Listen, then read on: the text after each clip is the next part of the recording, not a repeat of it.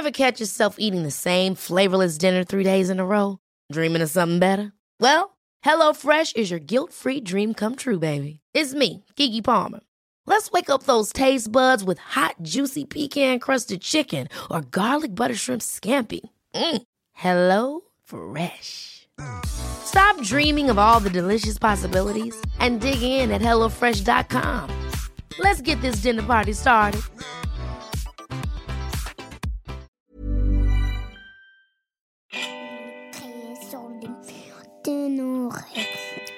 Étoiles sous le chat à venir.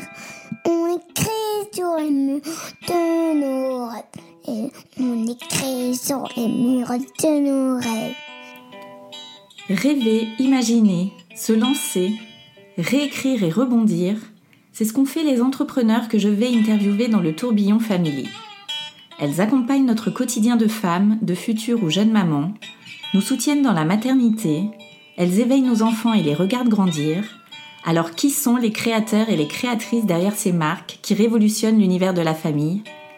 En grande curieuse et passionnée d'entrepreneuriat, j'ai décidé d'aller à la rencontre de ces visionnaires qui sont allés au bout de leurs idées pour apporter des solutions et une touche de bonne humeur au sein de nos tribus.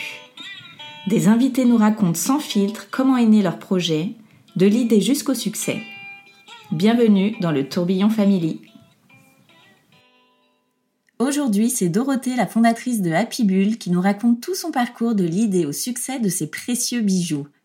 Créer un bijou unique, graver les dessins de nos enfants pour que l'on puisse garder ce souvenir pour toujours, voilà l'idée que Dorothée a eue lorsqu'elle a plongé dans la maternité. Et pourtant, ce n'était pas vraiment la suite logique qu'elle avait imaginée pour sa carrière. Après des études d'ingénieur qui ne l'ont pas vraiment convaincue de son choix, elle démarre son parcours professionnel sans grande conviction d'être à sa place, mais sans savoir non plus que cela l'aiderait à devenir entrepreneur. Car en vrai, ce qu'elle aime Dorothée depuis l'enfance, c'est créer et faire des activités manuelles. Ce sera donc une chance de renouer avec ce loisir pendant son congé maternité lorsque des amis vont lui offrir une mallette créative. C'est également un drame familial qui va lui faire prendre conscience que la vie est courte et qu'elle doit aller vers ceux qui l'épanouissent réellement. Et c'est quand sa fille dessine ses premiers bonhommes que Dorothée a l'idée géniale d'en reproduire un sur un bijou. Bingo, tout son entourage adore le résultat. Petit à petit, Dorothée va donc développer son concept, travailler la nuit tout en étant salariée et mère de trois enfants. Alors comment a-t-elle finalement fait le grand saut dans l'entrepreneuriat? Quelles sont les difficultés qu'elle a rencontrées? Comment est-elle passée de petite créatrice de bijoux à chef d'entreprise avec des salariés? Comment a-t-elle géré sa vie de famille? Dans cet épisode, Dorothée nous raconte tout sur sa maternité, son parcours d'entrepreneur et sa marque de bijoux dont je suis complètement fan.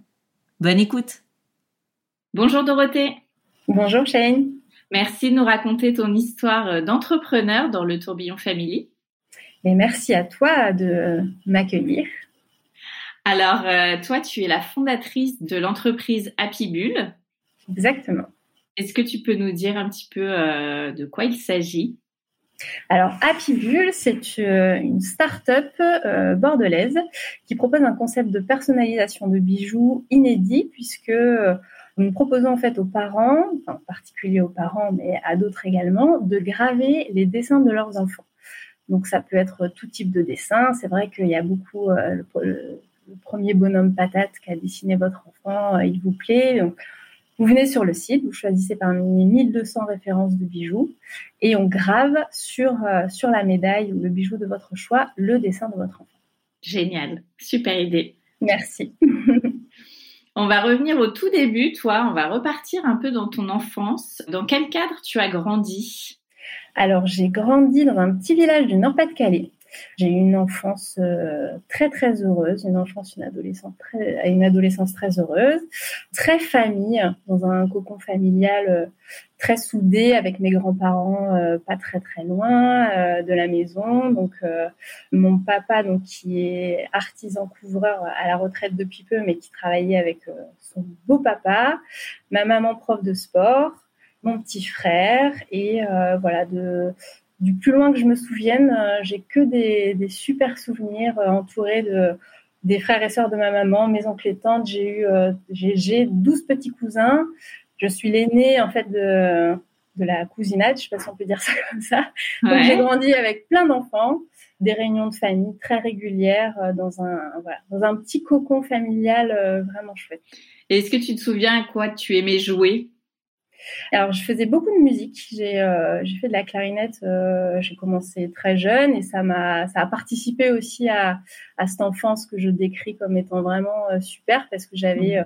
un groupe d'amis très soudés avec qui j'ai partagé plein de plein d'événements musicaux, on va dire. Donc c'était une petite école communale, mais c'était vraiment chouette. Donc je faisais énormément de musique. Et j'ai une maman qui est très manuelle, qui m'a vraiment transmis ça dès le plus jeune âge. En fait, elle faisait plein de choses avec ses mains, que ce soit de la couture, du tricot, du crochet. On bricolait toujours plein de choses. Donc, euh, plus que du jeu, je me rappelle, euh, je me rappelle plus d'activités manuelles et, euh, et créatives. Est-ce que tu te souviens ce que tu aurais aimé faire plus tard, quand tu étais petite? Alors c'est une très bonne question parce que étant maman là d'adolescente, je J'essaye de, de sonder un petit peu pour savoir si d'ores et déjà elles savent ce qu'elles veulent faire. Pas vraiment, et je pense que j'étais comme elles. Je ne m'en souviens pas et je crois que c'était pas vraiment une préoccupation pour moi. C'est venu assez tard quand il a vraiment fallu décider et j'ai été euh, avec le recul, je pense. Euh, je me suis mal, mal orientée parce que avec euh, vraiment cet attrait euh, artistique, on va dire, et créatif, euh, j'ai choisi une voie à l'opposé puisque j'ai fait des études scientifiques. Ah oui. Un peu par défaut parce que j'étais très bonne élève et que et que voilà, ça aurait été dommage de pas aller en classe prépa parce que parce que vraiment j'étais bonne en maths. Donc j'ai suivi un petit peu le les, recommandations de mes profs et de mon entourage. Bon, finalement, c'était pas si mal de faire ça. Et, voilà, je me suis coupée complètement de, de cette, de, de, de, ce côté qui vraiment est très épanouissant chez moi. Je m'en rends compte, euh, je m'en suis re-rendu compte un peu sur le tard. Mais euh, non, je, je, je me projetais pas. Je me projetais pas sur ce que, ce que je serais plus tard. Et alors, quand tu es entrée euh, en prépa, est-ce que là, tu avais une idée un petit peu plus précise de ce que tu ferais après ou tu as suivi vraiment euh, au fil des années? C'est assez rigolo parce que non, je suis arrivée en classe prépa. J'ai rencontré des amis euh, que j'ai encore aujourd'hui qui sont vraiment extra. Donc, j'ai passé des années euh, fabuleuses socialement parlant, on va dire. Par contre, bah, voilà, pour ceux qui connaissent la prépa, c'est très dur. Donc, je me suis laissée un peu embarquer dans ce qu'on attendait de moi parce que j'ai ce tempérament, je pense, à pas trop faire de vagues et faire un peu ce qu'on me demande. Donc, bah, j'ai passé la première année, ça s'est bien passé. Donc, une fois qu'on a fait le plus dur, on a continué en deuxième année. Et puis là, il a fallu réfléchir à ce que je pouvais euh, faire avec cette formation-là. Et là, ça a été un peu la douche froide parce que bah, forcément, le, le, mon avenir professionnel euh, se dessinait un petit peu mieux. Et euh, je me suis rendu compte que ça n'allait pas du tout me convenir. C'était beaucoup d'agroalimentaire. Moi, je fais une classe prépa bio. Donc euh, c'est un peu plus fermé, on va dire, que les classes prépa maths ou, physique chimie. Et donc c'était beaucoup beaucoup d'écoles agroalimentaires, l'école du bois, enfin plein de choses où je me projetais pas du tout. Et, c'est un peu comme si, en, en, le disant aujourd'hui, je me dis c'est incroyable quand même que j'ai pas réfléchi, que j'ai attendu vraiment d'être au pied du mur et de cocher quelles écoles j'allais présenter pour me rendre compte que que ça ne m'allait pas. Donc j'en ai trouvé une qui était euh, un peu euh, plus en adéquation avec ce que j'ai j'aimais euh, le mieux ou que je détestais le moins, je sais pas comment on peut le dire. Et, et, et donc j'ai choisi euh, une école que j'ai eu la chance d'avoir à Bordeaux, qui euh, qui était plus orientée bio, technologie des biomolécules pour être plus précise. Et donc je suis partie donc à, à, Bordeaux après mes trois ans de classe prépa parce que j'ai tellement aimé que j'ai j'ai repiqué la deuxième année. et d'ailleurs, tu es arrivée à Bordeaux à quel âge? Et bien, je suis arrivée donc je, à 21 ans trois ans après le bac. Je fais ma classe prépa dans le Nord. Et euh, donc, comme c'était un concours national et que, que l'école, cette école en particulier n'était disponible qu'à Bordeaux, je suis venue, venue pour ça. Un gros changement euh, de, de vie, de région. En tout cas, tu passes du nord au sud. Ouais, effectivement. Et, et alors, j'adore ma région, hein, vraiment. Euh, elle est dans mon cœur. Par contre, je, là, j'y retournerai pas. Rien pour le climat. je crois qu'on est, euh, puis aujourd'hui, en plus, on a déménagé, on a la chance d'être pas très loin de l'océan, donc c'est une qualité de vie fantastique. Et puis, euh, puis j'ai rencontré Jérôme qui est bordelais, donc euh, plein de choses. Euh, c'est surtout Jérôme qui m'a fait rester plus que la météo. Hein. Je sais qu'il va écouter cette interview, donc je le dis. Mais oui, changement de vie. Après, voilà, c'est un moment en plus où mes parents ont divorcé à, à stage, enfin, pendant que j'étais en classe prépa. Et je crois que c'était bien. J'étais prête à, à partir un petit peu de, de ce cocon justement qui familial que j'ai décrit et qui a un peu explosé à ce moment-là. Donc c'était pas des années très faciles. Et donc m'éloigner un petit peu, ça m'a fait beaucoup de bien. Puis la région est vraiment chouette. Alors l'école, euh, bah, un petit peu comme je l'avais pressenti, euh, pas forcément plus euh, conquise que ça. Mais bon, j'en ai pris mon parti. J'ai fait mes, mes trois ans d'école d'ingénieur et puis voilà, j'ai été diplômée euh, ingénieur en technologie des biomolécules. C'est très pompeux. Et, et, tu vas me dire, qu'est-ce qu'on fait avec ça? Ben, Mais oui, c'est une bonne question parce que les mêmes questions euh, qu'en prépa se sont posées et maintenant que, où est-ce qu'on va travailler? Donc, sous, enfin, beaucoup de mes de mes amis de, de, promo sont partis dans des grands groupes pharmaceutiques. C'est souvent un peu le, les débouchés euh, principaux. Moi, j'ai eu l'opportunité de rester sur Bordeaux, ça m'allait bien. Et j'ai commencé dans une petite start-up qui se montait, qui fabriquait de, l'ARN. Alors, on en parle beaucoup ces derniers temps. Voilà, j'ai commencé ma, carrière d'ingénieur comme ça. J'étais responsable de la production. C'est comme ça que j'ai découvert le monde, euh, le monde du travail. Mes inquiétudes se sont confirmées. Ce n'était vraiment, vraiment pas pour moi. vraiment pas pour moi. Mais bon, comme je te dis, j'ai ce tempérament-là. Finalement, j'avais fait tout ça pour, euh, puis c'est vrai, quand on est ingénieur, voilà, on a les parents qui sont fiers et tout ça. C'est en fait à chaque étape euh, où j'aurais pu euh, dire, ben en fait non, ça me plaît pas. J'aurais pu le dire dès la prépa en fait. Euh, je pense qu'il y a une espèce de pression un petit peu euh, quand on s'est engagé dans une voie qui fait que ben, quand on est jeune, on... enfin, en tout cas moi j'ai pas eu, je pense ni le courage ni euh, ni l'envie de m'arrêter en, en cours de route. Donc j'ai fait tout bien jusqu'à la fin et puis j'ai testé un petit peu ce que ce qu'était qu'être ingénieur. Donc au cours de cette première expérience de, de, de, 5 ans, j'ai fait oui, 5 ans, qui, euh, dans cette petite boîte, ça ne m'a pas plu du tout. Et je suis tombée enceinte de Valentine, ma première fille. Et là, ça a été l'occasion justement de réfléchir un petit peu et de d'oser m'avouer que non, euh, même si ce poste était chouette, euh, il fallait que je trouve autre, chose. Est-ce que tu te souviens à quel moment tu t'es dit ça? Est-ce que c'était pendant ta grossesse, une fois que ta fille était arrivée? Oui, en fait, euh, le, euh, le, fait d'apprendre ma grossesse, euh, il y avait beaucoup de stress dans cette petite euh, dans cette petite start-up. C'était une expérience assez compliquée. Et le fait d'être enceinte, voilà, je pense que là, ça m'a donné le courage en fait de me poser, de me dire, bah, je vais essayer de chercher autre chose. Rien, rien que ça, rien que faire la démarche de de, faire mon CV, d'essayer de, de, de, voir si je pouvais accéder à d'autres postes le fait d'être enceinte, ça, m'y a aidé, ça m'y a poussé en tout cas. Et j'ai eu la chance de, par une amie en fait qui travaillait au CHU, de pouvoir euh, être au courant parce que les postes dans la fonction publique pour les ingénieurs sont assez fermés, souvent ça se fait en interne. Et là, donc j'ai été mise au courant d'un poste euh, dans le service de génétique du CHU de Bordeaux. Donc j'ai déposé ma candidature et puis euh, bah, pendant, je crois que j'ai passé l'entretien, je devais avoir accouché depuis une semaine ou deux.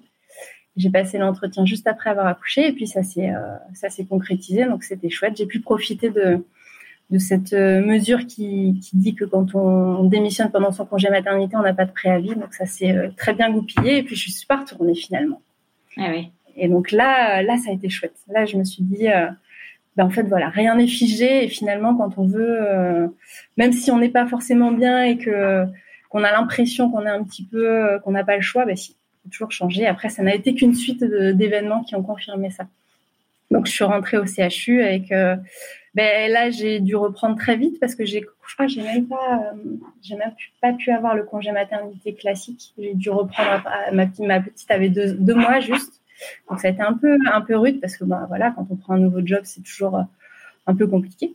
Mais j'étais très contente parce que le domaine médical, c'est quelque chose qui m'a toujours plu. En fait, je m'en suis rendu compte à ce moment-là mais j'étais euh, vraiment dans autre chose. C'était plus l'industrie, euh, c'était euh, un fonctionnement différent et voilà, ça, ça m'a bien plu. J'étais sur une technique de pointe. J'ai mis en place la CGHRE, ça s'appelle pour pour rentrer dans les détails, c'est un cariotype haute résolution. Et je me suis rapprochée par ce biais-là du domaine de l'enfance parce qu'on on a travaillé sur des diagnostics prénataux. Et donc, je participais à des staffs. Tout ce domaine de la périnatalité, ça m'a, bah, comme je venais d'avoir ma petite aussi, c'est vraiment un domaine qui m'a attiré beaucoup. Et de par mon métier, j'ai pu m'en rapprocher. Donc, c'était vraiment chouette. Hmm. Donc là, tu es resté combien de temps à ce poste? Donc là, je suis restée cinq ans aussi, sachant que ben voilà, tout c'était très chouette, mais il y a aussi des petites choses qui qui étaient un peu plus compliquées parce que le statut d'ingénieur dans un dans le domaine médical est pas très bien reconnu. C'est vrai qu'il y a il y a les techniciens et puis les médecins et puis l'ingénieur il est un peu entre deux et j'ai du mal un peu à trouver ma place. Et puis euh, ben, j'ai vécu un événement assez douloureux parce que j'ai perdu mon petit frère dans un accident de la route. Donc ça a été, euh, voilà, c'est compliqué. Je venais d'apprendre ma deuxième grossesse. J'étais enceinte de quelques semaines. Ah oui, au même moment. Euh, oui. Donc ça a été, euh, voilà, mon petit frère a 23 ans, une petite fille de 2 ans. Voilà, ça a été euh, assez dur et je pense que cet événement, alors je l'analyse comme ça, euh, comme ça aujourd'hui, mais euh, moi je me suis vraiment protéger, enfin, j'ai voulu protéger mon bébé. Donc, j'ai euh, certainement vécu euh, ça euh, en me en me fermant, en étant très dure en fait. Mais par contre, une fois que donc c'est Louison, ma deuxième fille, une fois qu'elle est arrivée là, je pense que cette perte m'a fait m'a fait me dire que la vie était courte, que on savait pas de quoi demain était fait et que clairement cette voie que j'avais que j'avais prise et choisie entre guillemets depuis depuis des années n'était pas la bonne. Et euh, même sans le formaliser comme ça à l'époque, c'est là où j'ai commencé à revenir à mes premières, euh, mes premières passions, si on peut dire, et je me suis remise à bricoler des choses. Ce que j'avais complètement occulté pendant plus de dix ans. Et euh, bah, c'est aussi, je, je, te parle de ça, c'était il y a une dizaine d'années. Donc c'était le début un peu de l'avènement des loisirs créatifs on en commençait à en reparler beaucoup, ça devenait un peu tendance. C'est vrai qu'on ressortait des choses que j'avais pu faire moi avec ma maman. Je parle, je sais pas, du point de croix ou des choses comme ça. Ça revenait un petit peu, un petit peu à la mode. On, donc on, trouvait de quoi, euh, de quoi faire des loisirs créatifs un peu partout et facilement. Et euh, donc ça m'a fait beaucoup de bien. Et c'est assez rigolo. C'est pour mes 30 ans, donc c'est quelques mois avant la création d'Apibule pour mes 30 ans, euh, mes amis m'avaient offert une grande mallette avec plein de, plein de fournitures de loisirs créatifs. C'était le cadeau que j'avais eu. Donc je leur dis, c'est un peu grâce à eux que Capibule est né, parce que c'est avec ces petites pinces et tous ces petits trucs qu'ils m'avaient mis dans, dans cette mallette que Capibule est né. Du coup, euh, Apibule arrive quelques mois après ta reprise, c'est ça? En fait, ma fille est de début 2010, donc non, j'ai repris, euh, j'ai repris voilà, en mars 2010 et j'ai créé vraiment l'entreprise en auto-entreprise euh, fin 2011. Donc il y a quand même euh, un peu plus d'un an où euh, où là voilà, je suis, enfin ça a été voilà des, mois très compliqués parce que mon frère il était plus là, mes parents ça a été très dur, ma mère a eu un cancer et tout ça un petit peu, euh, je pense maturé dans ma tête de mais mais euh, après je l'ai pas du tout, je pas du tout créé l'entreprise pour en vivre. Donc du coup là tu retouches un peu du doigt euh, les activités créatives comme tu disais, tu retournes travailler assez rapidement aussi après ton congé mat. Oui, j'y retourne, ben, sans prolonger le congé maternité légal, on va dire. Donc, je, je, suis salariée à temps plein avec une petite fille de deux mois et demi et une autre de 20 mois de plus deux enfants assez rapprochés. Euh, et, donc, je retourne travailler. Comment tu t'organises justement avec tes... L'organisation est assez compliquée parce que voilà, deux enfants très rapprochés et puis un mari qui est très pris parce qu'il travaille euh, à ce moment-là dans un grand groupe e-commerce euh, avec un poste à responsabilité et donc il a des, horaires assez conséquents et, même si c'est un, un, papa qui a toujours voulu énormément participer à, à l'éducation de ses enfants, euh, les, choses font qu'il n'est pas forcément très disponible. Donc on s'organise comme on peut. C'est bah, fatigant comme tous les parents, euh, comme tous les parents le savent, mais euh, mais les deux grandes, la, la, troisième c'était différent, mais les deux grandes étaient mignonnes quand même. Ouais. Donc on, on, dort à peu près bien, ce qui ce qui fait que ça rend les choses un tout petit peu plus faciles. Ouais. Et donc toi, quand tu retournes travailler à ce moment-là, euh, ce côté créatif qui est un peu ressurgi, euh, un peu sous-jacent, euh, comment tu te sens à ton poste? Est-ce que tu vois déjà que bah, tu n'es plus vraiment à ta place ou pas tout de suite? Alors, ça vient un peu progressivement et surtout, euh, ça, n'est pas pour moi, euh, ce côté créatif n'est pas pour moi, euh, ne peut pas me, faire gagner ma vie en fait. Donc jamais je me projette sur changer de, travail pour vivre. enfin, je, je ne même pas en fait. Donc par contre, ça m'aide. Ça me permet, moi, le soir, le week-end, de, de m'évader un petit peu et de, faire des choses apaisantes ça me permet de retrouver un, équilibre plutôt chouette parce que c'est épanouissant pour moi. Mais ça reste vraiment un loisir et un passe-temps. Oui. Donc tu te dis pas, euh, mais qu'est-ce que je fais euh, à ce poste euh, J'ai rien à faire ici, ça me plaît pas.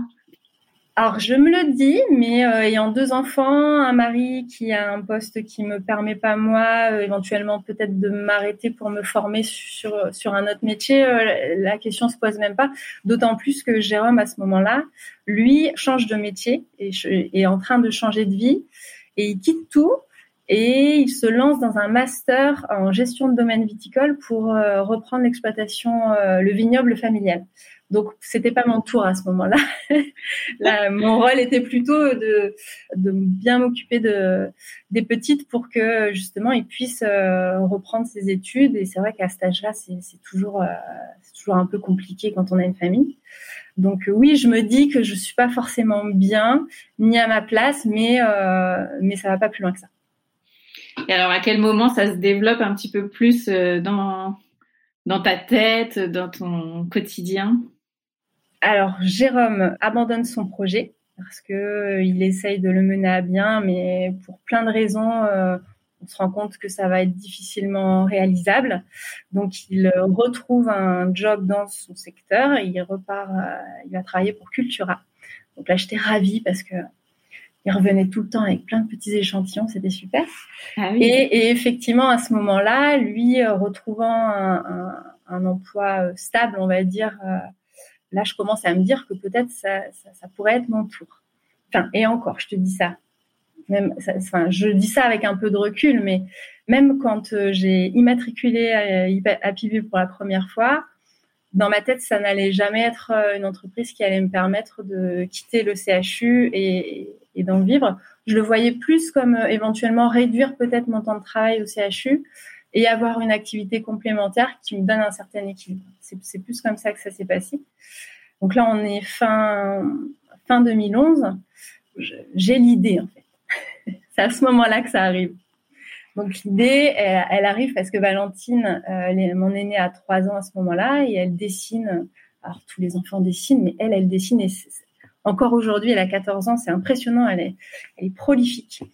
Et donc, elle dessine partout, tout le temps. Elle nous met des dessins partout. Comme tous les parents, forcément, on est, on est en admiration devant ses créations. Ouais. Moi, par ailleurs, donc j'avais repris, euh, comme je le disais, cette activité manuelle et je faisais pas mal de petits bijoux. Et je fais des bijoux en résine à cette époque-là. Valentine dessine énormément et un jour, j'ai l'idée euh, de miniaturiser en fait un de ses dessins, donc de le numériser, de l'imprimer à la taille d'un bijou et de l'inclure dans, dans de la résine. Et je porte ce bijou. C'est à l'époque, c'est vraiment euh, c'est le prototype. Et autour de moi, quand je le porte au travail, la famille, tout ça, tout, tout le monde me dit mais c'est génial, on n'a jamais vu ça. En plus, c'était assez coloré. Tout au départ, ça n'a rien à voir avec ce qu'on fait euh, aujourd'hui. Je prenais des fonds colorés et je mettais le dessin en noir ou en blanc, en fait, juste le trait très simple.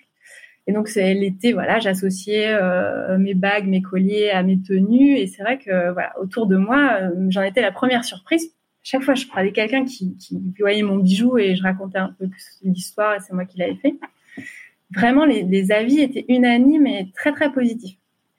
Ça chemine un petit peu et puis je me dis un jour, pourquoi pas, c'est facile maintenant de, créer un petit site internet. Peut-être que si, euh, si les gens, quand ils découvrent ce concept, euh, enfin ce concept, c'était un bien grand mot à l'époque, mais cette idée, euh ça leur plaît, peut-être que ça plaira à d'autres. Donc, je me renseigne rapidement sur la manière de, lancer un site internet. Il y a vraiment des solutions très faciles pour les, pour les novices. Pour la petite histoire, Jérôme part jouer au poker avec ses amis euh, un soir. Quand il revient, je sais pas, peut-être à 2 ou 3 heures du matin, le site est en ligne. J'avais euh, fait les photos, fait les visuels produits. Alors, le catalogue était très restreint. Mais en tout cas, euh, le site était prêt et, était en ligne. Donc, c'était assez drôle parce qu'une semaine après, on avait des commandes. Et c'est là où ah oui. euh, Jérôme, qui a lui l'expérience du, du e-commerce, pas du tout dans la même catégorie, mais il a très vite lui senti que euh, qu'il y avait quelque chose d'un peu exceptionnel dans, dans, dans, ce qui se passait, quoi, en tout cas de extraordinaire. Euh, moi, j'ai mis très longtemps à, à me rendre compte et à, à y croire parce que j'avais j'ai eu peur au début en fait de, de, de me dire que peut-être j'allais pouvoir changer de vie alors que non c'était quelque chose qui n'allait pas durer ou... mais euh, très très vite lui Jérôme a senti que, que cette idée était bonne ouais. et, et qu'il y avait, il y avait quelque chose à, à faire avec et alors pour cette euh, mise en ligne du site es, comment t'as fait? Tu connaissais rien euh... alors non j'y connaissais rien. Par contre il y a quelque chose que j'adore euh, j'ai tout le temps adoré j'adore euh, découvrir des nouvelles solutions, euh, que ce soit euh, numérique ou et me faire les petites notices et regarder les petites lignes et comprendre comment ça marche. Ça va être mon côté ingénieur quelque part, tu sais. Apparemment, il y a, y a pas, il y a pas de, y a pas de mystère. Si j'ai fait cette formation, c'est peut-être que j'avais quelques aptitudes. J'ai fait un petit benchmark de, de 30 minutes. Euh, j'ai choisi euh, ma solution. Et puis c'était laquelle? C'était Jimdo. Ça s'appelle Jimdo. Je pense que ça existe encore. Et c'est vrai que c'est génial parce que ça coûte rien. Alors j'avais pas acheté le domaine, hein. j'avais pas déposé la marque, j'avais rien fait, donc j'avais euh, ça s'appelait happybull.jimdo.com le site. Et donc ça m'a rien coûté. J'avais fait mes petites photos. Euh, Jérôme avait commencé à parce qu'il est graphiste de formation. Il m'avait euh, fait euh, une petite formation éclair euh, Photoshop Illustrator, donc je m'étais débrouillée, j'avais détouré mes petits trucs. Et ça, attention, hein, c'était pas super abouti, mais assez pour euh, pour avoir les premières commandes. Donc voilà, j'ai pris la solution euh, comme elle venait et puis je me suis auto-formée très rapidement. Et comment tu as choisi ce nom Happy Bull? Alors, c'est rigolo parce que il euh, y a toute une j'ai choisi très intuitivement parce que parce que ça sonnait bien. Mais après il y a une histoire un petit peu derrière parce que à l'époque donc c'était de la résine. Donc je mélangeais les deux composants, je coulais ça dans mes petits supports et donc ça, je le faisais une fois que mes enfants étaient couchés. Et le problème de la résine, c'est que ça fait des bulles. Et donc, il fallait que j'attende un petit moment devant mes bagues, mes pendentifs et tout ça pour que les bulles montent et que je les éclate. Et je mettais mon réveil la nuit, généralement à 2 heures, puis à 4 heures, pour aller voir les petites bulles et les enlever.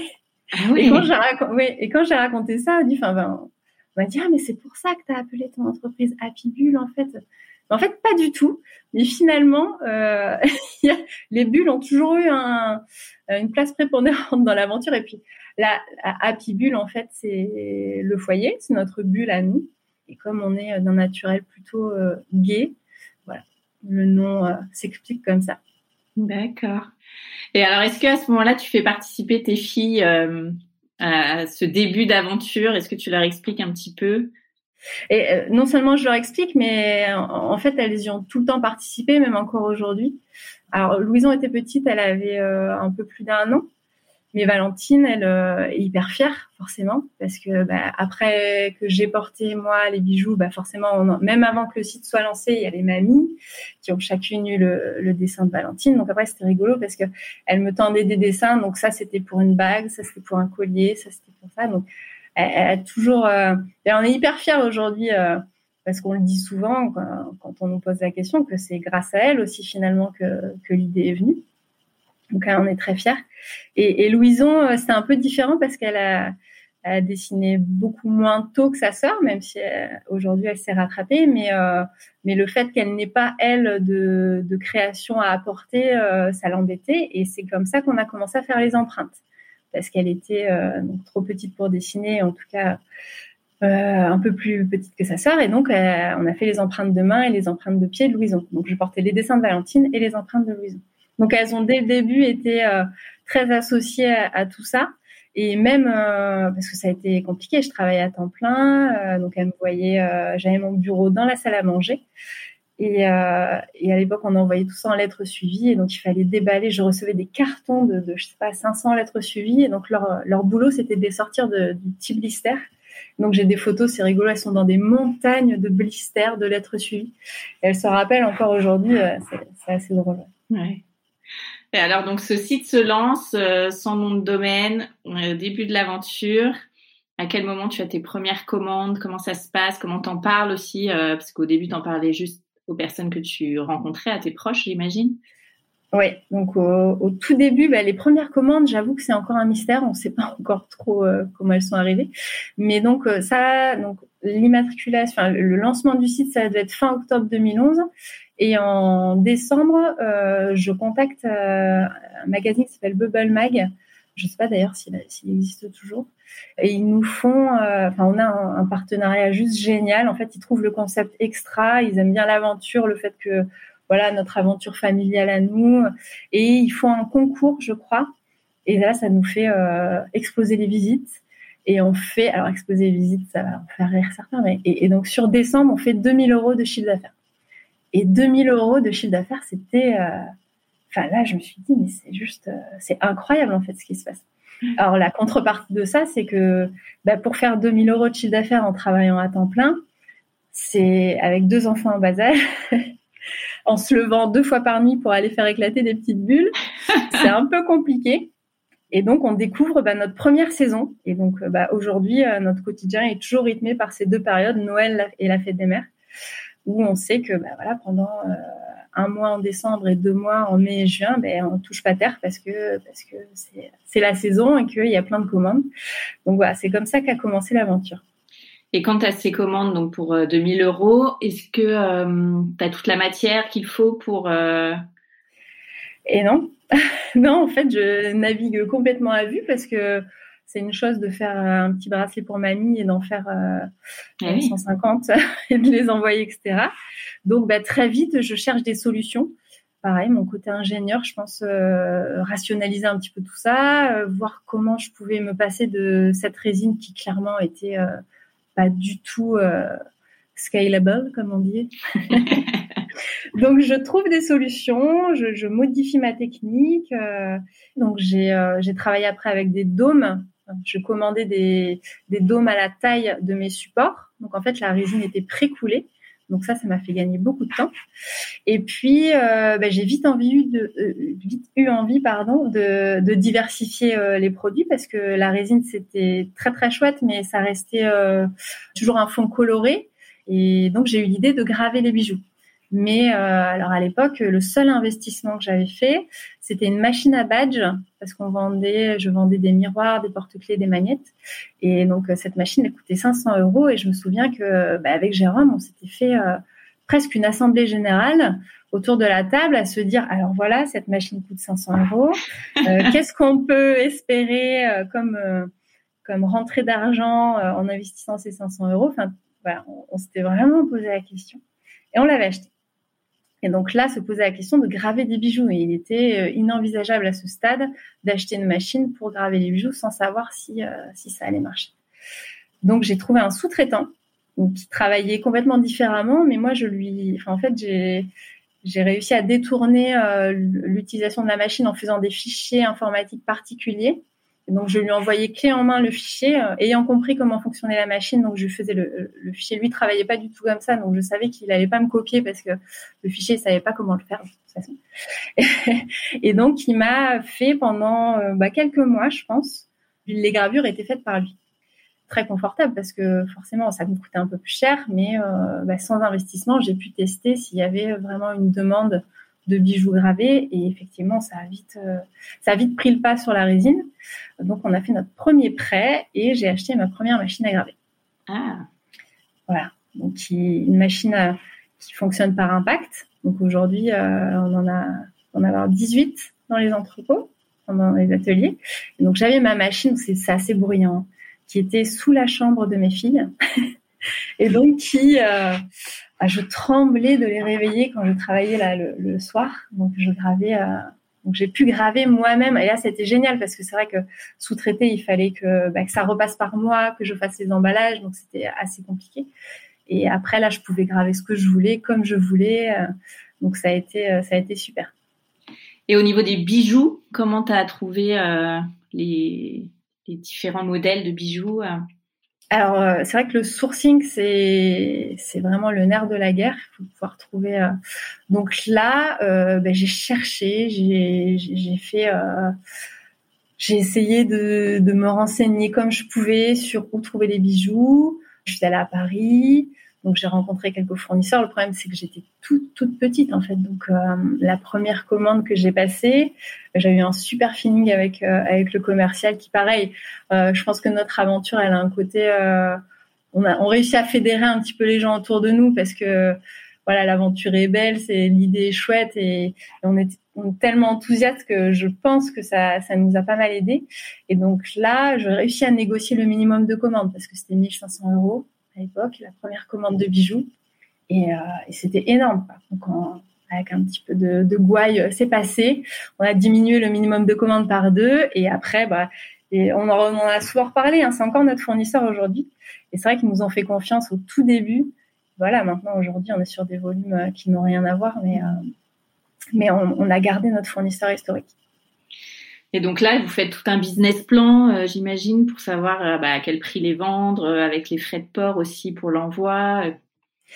Alors ça, c'est pas trop ma partie, je t'avoue. Moi, je fais ça toujours de manière très intuitive. Par contre, là, Jérôme, à ce moment-là, donc l'entreprise, enfin le site est créé en 2011. Euh, je fais toute l'année 2012, on va un peu compliqué, où je gère euh, un peu seule. Et euh, Jérôme commence à s'y intéresser de plus en plus près. Et donc, il m'accompagne sur toute cette partie-là. C'est comme ça un peu qu'il commence, euh, qu'il commence à prendre part à l'entreprise, parce que lui est très, euh, très carré. Et donc, il me fait des business plans. Et là, il me sort, il me sort des chiffres. Il me dit, voilà, vu ta tendance, etc tu feras, euh, mais les, chiffres, je les ai même plus en tête. Et je, je, je, t'assure, mais je pouffe de rire. Je lui dis, mais parce qu'il lui fait ça à 3 ans, à 5 ans. Et donc, euh, même de manière scientifique, il me dit, bah voilà, normalement, si tout se passe comme ça, à partir de telle date, tu pourras euh, t'y consacrer à temps plein, éventuellement quitter l'hôpital, etc. Mais pour moi, c'était c'était n'importe quoi, c'était un délire. Et, et, en fait, c'est incroyable parce que, je sais pas, à quelques milliers d'euros près, sur cinq ans, il s'est pas trompé. Et il a eu raison. Donc lui, il m'a aidé euh, effectivement à comment dire à structurer un petit peu euh, un petit peu tout ça, euh, à aussi réussir à me projeter sur comment j'allais bah, comment j'allais continuer à pouvoir gérer l'emploi salarié et à Pibu parce que ça devenait vraiment très compliqué. Et puis aimer notre troisième fille est arrivée. Donc là en fait ça ça m'a permis de faire une saison. Alors, euh, ce congé maternité est très, très particulier parce que Aimé est né le 26 juin. Donc, la fête des mères, c'est fin mai. La fête des pères, c'est mi-juin. Ça a été la pire saison, je pense, pour moi. J'ai fini par graver euh, les bijoux avec un ventre euh, énorme. Mais selon le business plan de Jérôme, je pouvais espérer ne pas retourner à l'hôpital à, à l'issue de mon congé maternité. Et donc, la décision a été prise comme ça sur la sur euh, l'atteinte de certains objectifs et, donc les objectifs ont été atteints et donc j'ai posé ma démission parce que je pouvais pas euh, la fonction publique c'est compliqué donc j'ai dû démissionner. C'est vrai que c'est des décisions qui qui sont pas faciles à prendre quand on, a trois enfants et euh, et qu'on a un bon poste en fait. Mais grâce à Jérôme et son côté mathématicien et comptable ça c'est ça c'est bien ça c'est bien goupillé ouais. Donc là, c'est au retour directement de ton congé mat? Alors j'ai oui j'ai fait pareil que la, la première fois en fait. J'ai démissionné à l'issue de mon troisième congé maternité en 2013 et donc euh, en suivant on s'est associé parce que Apibu était une auto-entreprise jusque là ok. Donc avec toutes les facilités que qu'amène ce, cette structure juridique qui moi enfin sans, sans cette structure cette possibilité là je l'aurais pas fait. Hmm. Et ça a été génial pour se lancer, mais euh, ça devenait un peu limitant. Donc on s'est associé avec Jérôme, on a créé une SARL euh, en 2014. D'accord. Et lui garde son poste euh, à ce moment-là, en revanche? Alors lui prend un congé parental d'un an à ce moment-là. D'accord. Justement pour se laisser un an pour voir euh, dans la mesure où moi euh, j'étais je n'étais plus salariée et qu'on allait s'y consacrer avec un peu plus de temps voir si bah, toujours les objectifs qu'on s'était fixés allaient pouvoir être atteints. Et alors comment ça évolue? Toi donc tu deviens entrepreneur à 100%. Dans quel état d'esprit tu es? Alors là c'est l'euphorie, l'euphorie complète. Parce que me voilà arriver après trois années assez compliquées quand même assez intenses à me dire que oui, j'allais peut-être pouvoir, enfin très certainement pouvoir vivre de, de cette aventure et de ce côté manuel qui m'a tellement manqué. Donc ça a été concomitant aussi avec les premiers bureaux. Jusque-là, on était chez nous. Ah. Donc on s'est associés, on a eu nos premiers petits bureaux. Et je me souviens de partir travailler et de me dire, mais c'est incroyable en fait ce qui se passe là. C'est juste, euh, ce qui nous arrive, c'est juste génial. Donc il y a une, euh, voilà, une période d'euphorie euh, pendant quelques mois, tout au, au, début. donc on se structure, on a notre première stagiaire. Enfin après, c'est que des premières fois. C'est comme avec les enfants en fait. C'est donc la première stagiaire, puis la première salariée, puis le premier déménagement parce que les bureaux sont trop petits puis euh, le premier salon pour aller essayer de trouver une autre technique parce que voilà les, les bijoux euh, c'est super mais j'aimerais bien aussi développer une gamme homme et pour euh, développer une gamme homme faut des accessoires donc je réfléchis à une autre technique et c'est le laser qui me parle le plus donc je vais sur des salons pour essayer de faire des faire faire des tests etc aux commerciaux et donc bah, la première machine là le premier crédit bail qu'on fait pour une machine qui coûte pour le coup euh, près de 40 000 euros. Donc là, ça y est, on passe un peu euh, dans la des grands. Et en fait, tout s'enchaîne et c'est génial, en fait. C'est génial. moi, c'est les, les, années que j'ai préférées parce que parce qu'on était encore tout petit finalement. On était encore tout petit. Moi, je faisais encore les bijoux. Et, et après, alors c'est génial. Hein, je dis pas, je dis pas que le fait que l'entreprise grossisse n'est pas n'est pas chouette. Hein, mais c'est vrai que voilà, ce, ce, côté toute petite boîte en création, moi j'adore. J'adore les j'adore les débuts. Et alors, comment tu as justement trouvé ces bureaux? Comment on cherche des bureaux euh, quand on veut être euh, voilà à l'extérieur de chez soi, quand on grandit un petit peu ben, on a un super mari qui prend sa voiture et qui sillonne euh, les alentours. Ah ouais. ouais, c'est vraiment comme ça que ça s'est passé parce que bon, on a pris la voie classique, hein, on a fait des petites annonces un peu, les agences immobilières, etc. On trouvait pas grand chose et, euh, et Jérôme à un moment s'est dit bah non mais moi je vais aller directement voir dans les. On, était à Mérignac à ce moment-là donc c'est vrai que c'est euh, c'est euh, une ville qui a pas mal de bureaux, enfin de zones un peu d'activité. Mais on voyait plein de bureaux, mais on savait pas, on les retrouvait pas sur les petites annonces. Donc Jérôme est allé un peu au culot, euh, taper à des portes et, euh, et pareil, on est tombé sur un propriétaire euh, qui doit avoir, je sais pas, peut-être 80-85 ans, un entrepreneur qui a entrepris toute sa vie. On lui a raconté notre projet, il nous a dit bon allez, je suis ok pour vous faire un bail précaire parce que c'est pareil, on voulait pas, on avait peur de prendre un 369. Un bail commercial classique, c'est quand même très engageant et on est très prudent. Donc, euh, on a négocié le bail précaire et on est rentré dans ces, petits locaux. Enfin, ces petits locaux, non. On avait, nous, 70 mètres carrés, mais dans une, zone de bureau immense avec euh, une petite cour intérieure, une fontaine, tout ça. C'était génial à trois minutes de la maison. Donc, euh, merci, Jérôme. et, après, une fois qu'on a eu ces bureaux-là, ça a été, après, ça a été plus facile parce qu'on, bah, déjà, on était, installé. On avait euh, pas mal de gens autour de nous, d'autres entrepreneurs. Et c'est vrai qu'avec le bouche à oreille, on trouve plus facilement. C'est le, premier bureau qui a été un peu plus compliqué. Après, on a déménagé trois fois au sein de la même structure de bureau. Donc, à chaque, à chaque fois, d'ailleurs, on faisait rire parce que tous les six mois, on allait taper à sa porte pour lui demander s'il n'avait pas 50 ou 70 mètres carrés de plus.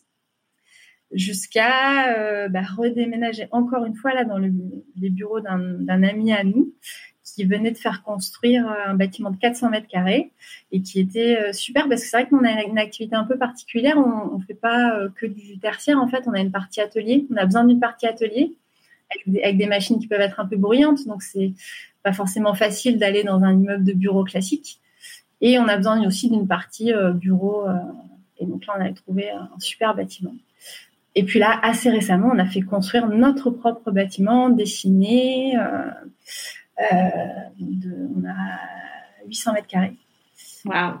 Et, euh, et là, c'est génial parce que bah, c'est comme quand on se fait construire une maison. C'est-à-dire qu'on met, euh, on met les murs où on veut, on met les fenêtres où on veut, on a un atelier super lumineux, tout est, enfin, c'est top. Ouais.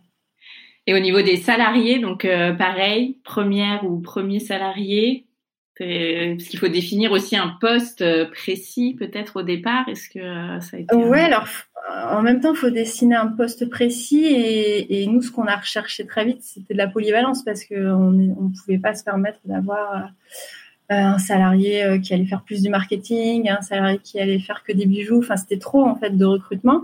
Donc, on a cherché ben, la perle rare et on a trouvé pareil. au début, on a pris une, une stagiaire qui s'appelle Pauline, qui était très manuelle aussi et en fait, ça lui a beaucoup plu parce qu'elle touchait à tout. Et je pense que ça a été euh, la partie euh, d'autres aventures à l'étranger maintenant. Mais ça a été aussi chouette pour elle que pour nous parce qu'on s'est très bien entendu. C'était très familial au départ. On était donc il y avait Jérôme, moi et Pauline. Donc on mangeait nos petits sandwichs euh, tous les trois tous les midis. Moi je faisais des bijoux avec Pauline et puis après Pauline elle allait avec Jérôme pour faire de l'acquisition. Enfin c'était top quoi. On, des, on faisait tous un peu tout. Et donc voilà, il y a Pauline. Après, il y a eu, euh, enfin, après, il y a eu plein, plein, plein, plein de salariés. c'est vrai que c'est pas, c'est pas évident parce qu'on découvre des métiers. Euh, bah, moi, c'est la difficulté que je rencontre un peu parce qu'on est, on est chacun doué pour des choses en particulier. Et puis, quand on se retrouve entrepreneur, il faut être doué dans plein de domaines en même temps. Et, ben, on sait pas tous tout faire, quoi. Donc, euh, bah, recruter, euh, c'est un métier. Donc, bah, des fois, on, se trompe.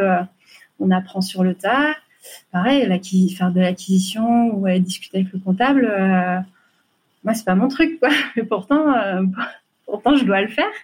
Donc chez nos salariés aussi, on a toujours euh, les gens qui aiment la polyvalence. je pense, aujourd'hui on a un peu grossi, mais dans les premières années, on a cherché des profils comme ça parce que c'était des gens qui allaient s'épanouir avec nous et, et, voilà, moi je trouve ça super chouette. Moi personnellement, de pouvoir euh, découvrir plein de domaines, quitte après à se euh, spécialiser quand on, quand on sait ce qu'on veut faire. Mais c'est ce qu'on a proposé au départ et bon, ça a plutôt bien marché. Et à quel moment, toi, tu as réalisé que euh, bah, tu étais une entrepreneur avec voilà, tout ce que tu as construit ben, Je sais pas si j'ai réalisé, tu sais. le, le, syndrome de l'imposteur, en fait. Non, je sais pas. Je, sais, je, je me qualifie. Enfin, si, si, je, suis euh, vraisemblablement une entrepreneur, mais tout ça se fait euh, sans trop le, le mentaliser, quoi. Je sais pas. Ça, ça, se fait. Moi, ce que je vois là avec un peu le temps, c'est que bah, déjà avec Jérôme, on est très très différents mais très compatibles. Et donc, ce que j'aime pas forcément faire ou là où je suis moins à l'aise et moins performante, lui, il, est beaucoup plus. Donc, c'est lui là qui accompagne vraiment la croissance de l'entreprise aujourd'hui. Parce que pour moi c'est devenu presque trop gros en fait. Je je suis très très loin de, de, des petits bijoux que je faisais sur la table de la salle à manger. Ça a pris une, ça a pris une ampleur euh, complètement différente. Et ben forcément il a plus la polyvalence du début. Même pour moi et donc je me retrouve moi cantonnée à des tâches qui sont pas celles dans lesquelles je, je m'épanouis le plus donc je pense euh, à la comptabilité euh, aux ressources humaines, aux fiches de paye. Donc c'est vrai que ça a été pas mal de discussions avec Jean. Moi j'ai pris un peu un peu de recul là ces derniers temps parce que bah faut que ça reste aussi. Je pense que faut que ça reste du plaisir euh, pour tout le monde et, c'est important de savoir dire. J'ai du mal hein, parce que c'est vrai que l'aventure est tellement folle que faire un peu la difficile en disant bah oui mais maintenant euh, moi c'est un peu gros donc je, je m'y retrouve plus trop. Mais je pense que c'est important. Et donc, moi, je me suis mise sur un autre projet. Là, j'ai ouvert une petite boutique il n'y a pas très longtemps qui s'appelle Le Tourbillon. Oh Exactement.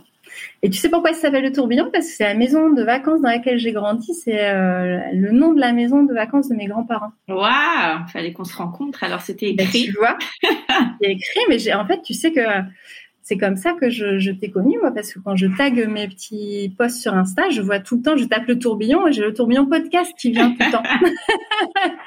Donc si je te tag un jour, c'est parce que j'ai cliqué sur le mauvais tourbillon. Et alors, c'est quoi ce projet? Alors ce projet, c'est une boutique qui est sur euh, la Cano, là on habite aujourd'hui. Et euh, moi, j'avais envie euh, de proximité. C'est quelque chose qui m'est venu un peu. C'est pas du tout. j'ai jamais voulu forcément avoir un commerce physique.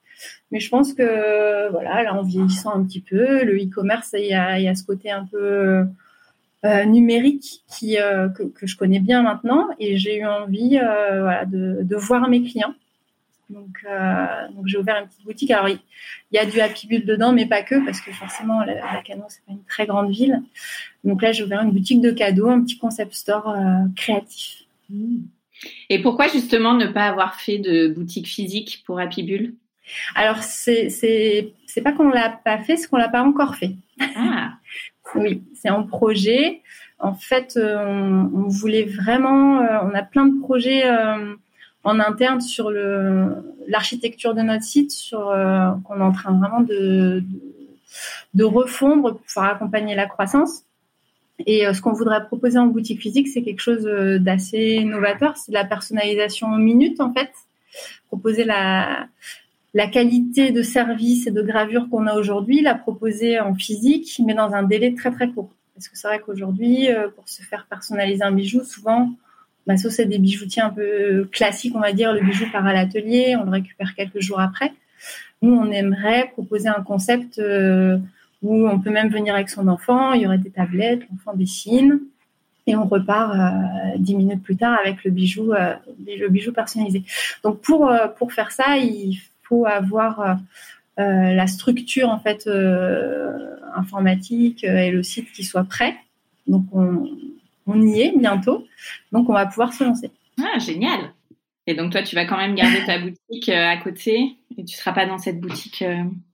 Alors moi la boutique que j'ai aujourd'hui, je m'en occupe pas à temps plein parce que forcément je peux pas tout faire, mais ça me permet aussi, je l'ai vu aussi un peu comme ça. Pour moi, c'était c'était le moyen de connaître un peu mieux le commerce physique avant d'ouvrir la boutique à Pibule, de connaître aussi un peu mieux les contraintes du physique parce que ben voilà, on, est, Jérôme et moi, on est nos collaborateurs sont très e-commerce en fait, donc on n'a pas cette compétence-là en interne, donc je me la suis euh, je me suis fait ma petite formation euh, moi-même.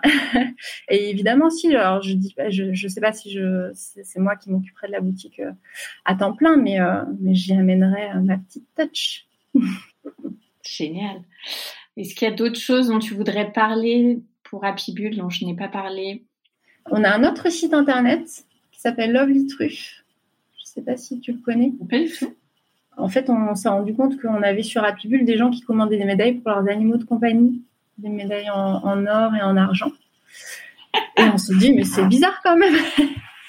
Parce que c'est venu, c'est revenu assez souvent. Et, comme moi, j'aime beaucoup euh, cette phase du projet, enfin de, l'idée à, à, la, mise en ligne. C'est ce que je préfère.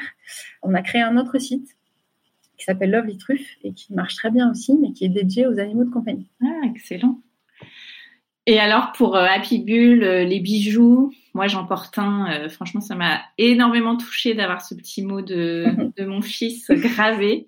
C'est des super jolis cadeaux pour les familles. Qu'est-ce qu'elles vous disent justement les, les familles, puisqu'il y a un côté émotionnel quand même qui est super fort dans ce concept. Ouais, et c'est tellement chouette en fait d'avoir créé cette entreprise pour ça. Ce qui s'est passé, c'est que bah, quand, j'ai créé cette première plateforme qui s'appelait Jimdo, il y avait la possibilité de mettre un livre d'or. Donc, euh, bah, j'ai laissé la possibilité aux clients de venir spontanément, de leur propre initiative, laisser un commentaire. Et donc, ce, livre d'or s'est enrichi au fur et à mesure du temps. Euh, avec des commentaires, mais vraiment, euh, c'est vraiment ce que tu décris. C'est le, côté émotionnel, affectif quand on découvre un bijou qui a été fait par notre enfant. Il est unique ce bijou. Et, donc, ça, ça vraiment, c'est tellement plein de bonnes vibes en fait quand on nous laisse des commentaires, c'est vraiment chouette. Et donc ce livre d'or a, accumulé des, centaines et des centaines euh, de, commentaires et, on a quelqu'un un jour qui nous a dit mais euh, c'est pas possible en fait, vous pouvez pas avoir autant de commentaires positifs, euh, vous devez trier ou je ne sais pas quoi. Et, donc bah, on, on est passé justement quand on a quitté Jimdo pour notre plateforme on est passé sur PrestaShop, on a pris un, système d'avis euh, certifié justement maintenant pour que, euh, bah, que, tous les commentaires qui soient euh, publiés sur le site soient des commentaires indépendants, qui ne transitent pas par nous. En fait, on ne peut pas les modérer pour justement bah, assurer nos clients que non, c'est bien, ce sont des vrais commentaires.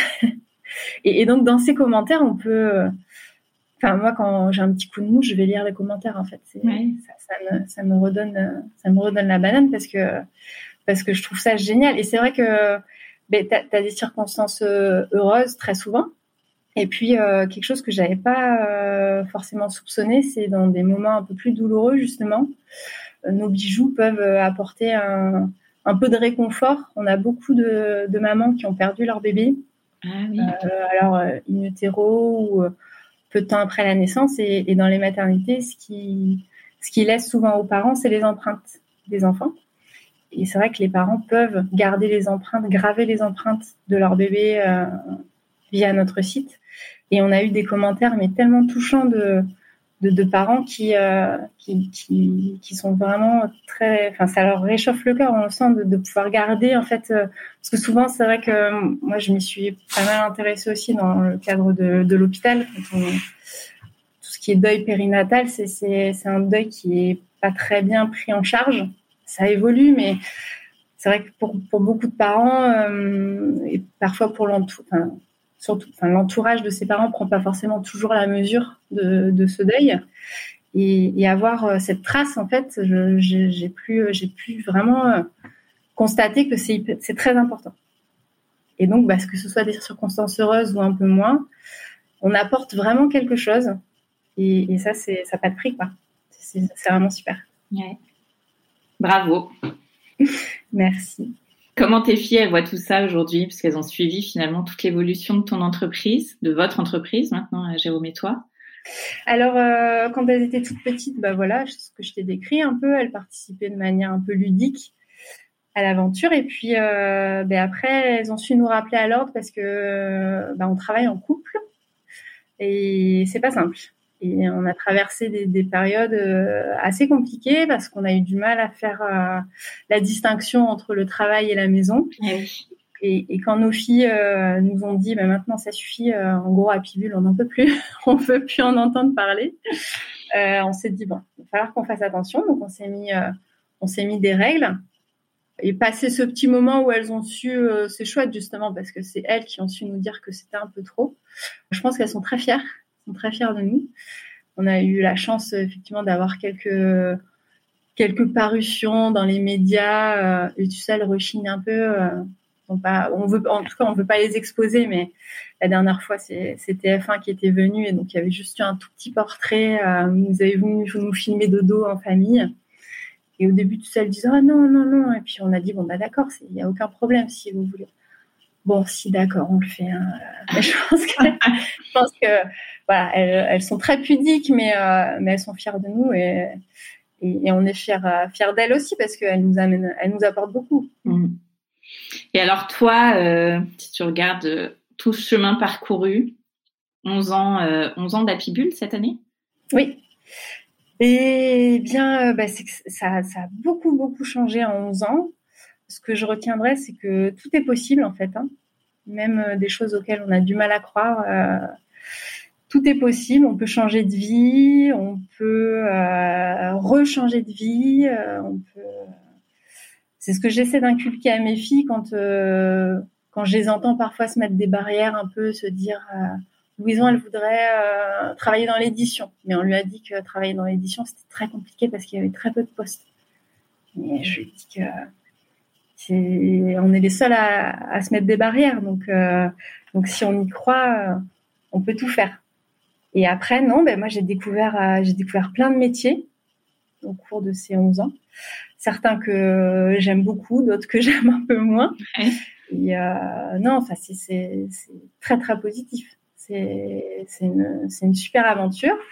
C'est pas facile tous les jours parce que c'est vrai que quand je raconte un peu rapidement notre aventure et là on en est aujourd'hui, on, peut se dire que ça a l'air euh, comme ça euh, simple en fait de bah, tout, de, changer de vie et, voilà, de se, réinventer un peu. Après, moi, clairement, je vais pas, je vais pas ni me mentir ni mentir aux autres. Je suis vraiment passée par des moments euh, difficiles. L'entrepreneuriat à, à, plein de titres, et quand on est maman, c'est pas simple. Quelles ont été toi tes difficultés?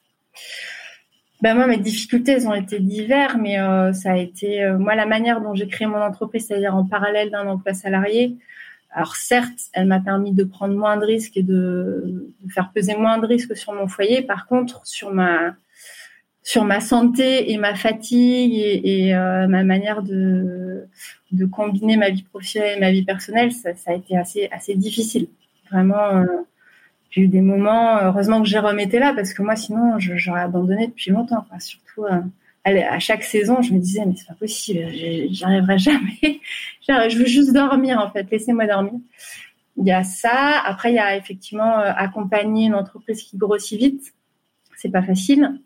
parce qu'elle change en fait tous les six mois quand on quand on recrutait on a recruté deux trois personnes tous les six mois. C'est l'entreprise en fait tous les six mois elle changeait, donc ça demande vraiment de l'adaptation. Après entreprendre en couple aussi c'est pas facile. Franchement, je pense qu'on on est très bien accompagné et, et l'aventure elle est vraiment chouette donc j'ai absolument pas à me plaindre. Maintenant, euh, voilà, je pense qu'il faut, euh, il faut s'accrocher.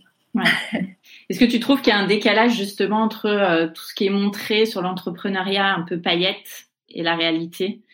Tout ce qu'on peut voir sur les réseaux sociaux par exemple ou ce qui est dit un peu dans les dans la presse, toutes ces startups, toutes ces toutes ces success stories. Je pense, je pense, c'est un peu comme Instagram versus reality il y a, oui, il y a ce qu'on montre. Il y, a, il, y a, la réussite euh, apparente, on va dire, et puis il y a tout ce qu'on a, tout, un peu les sacrifices et les compromis et, l'énergie euh, qu'on doit déployer pour en arriver là. Après, si c'était aussi simple, ça aurait moins de, tout le monde le ferait, et du coup, ça, serait moins, enfin, serait moins valorisant.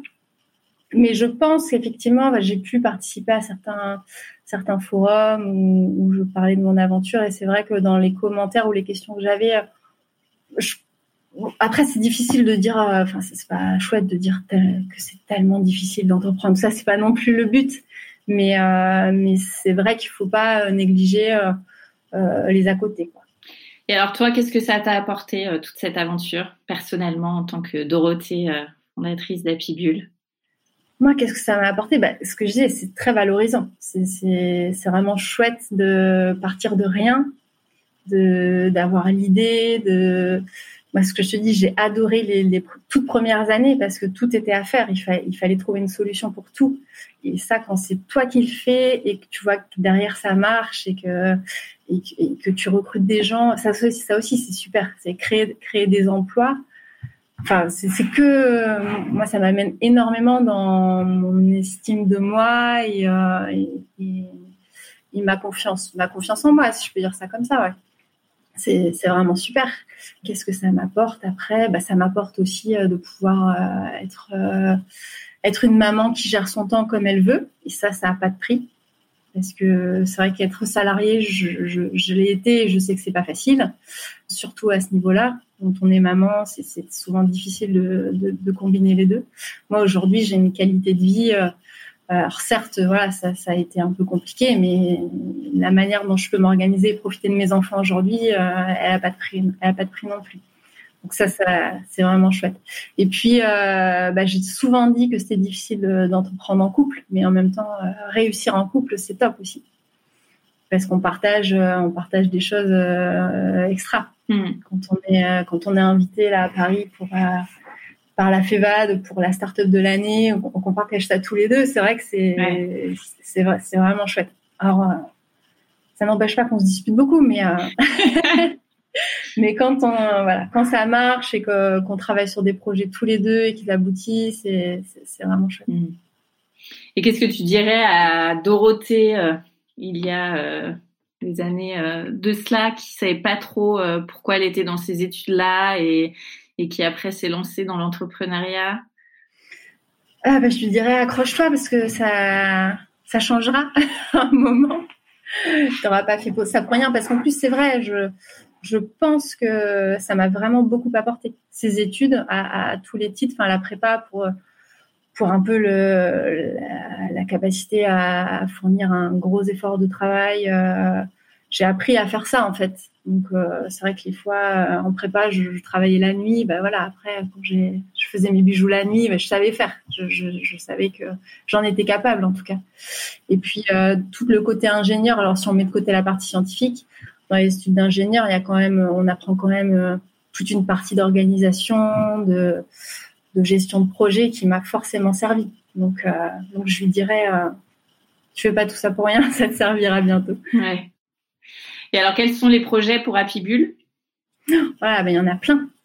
Ben, ce que je disais un petit peu tout à l'heure, on est en train de restructurer de l'intérieur euh, toute l'architecture de notre site. Donc ça, c'est vrai que du, du, côté client, pour l'instant, ça se voit pas encore, mais très bientôt, là, dans les semaines à venir, on va passer en ligne la refonte de notre site. Donc ça va être une expérience client vraiment customisé et euh, très adapté à l'évolution des modes de consommation. Donc, on va passer sur un site euh, qui va vraiment être optimisé pour le mobile, parce que c'est vrai que la personnalisation sur mobile, c'était euh, peut-être un peu plus compliqué.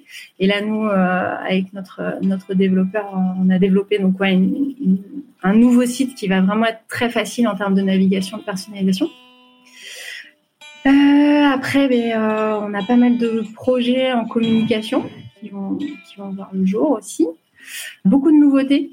On a dessiné pas mal de, nouveaux bijoux qui vont sortir un peu euh, les uns après les autres jusqu'à la fête des mères, là, mais beaucoup de nouveautés. Et puis, eh ben, le projet boutique qui est, euh, qui est dans les tuyaux. Génial, merci beaucoup Dorothée. Mais ben, merci à toi. Voilà encore un beau parcours mêlant maternité et brillante idée. Pour personnaliser votre bijou et en faire votre plus précieux souvenir, rendez-vous sur happybull.com et vous verrez l'émotion que cela va vous procurer. Si vous souhaitez vous-même entreprendre ou que vous êtes déjà lancé, j'espère que cet épisode vous aura donné envie d'aller au bout de votre projet. À très bientôt pour un nouveau parcours inspirant dans le tourbillon Family.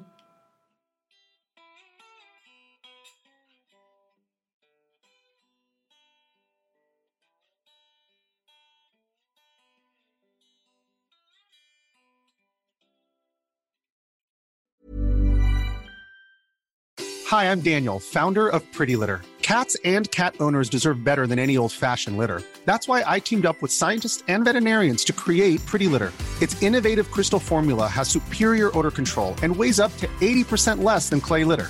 Pretty Litter even monitors health by changing colors to help detect early signs of potential illness. It's the world's smartest kitty litter. Go to prettylitter.com and use code ACAST for 20% off your first order and a free cat toy. Terms and conditions apply. See site for details.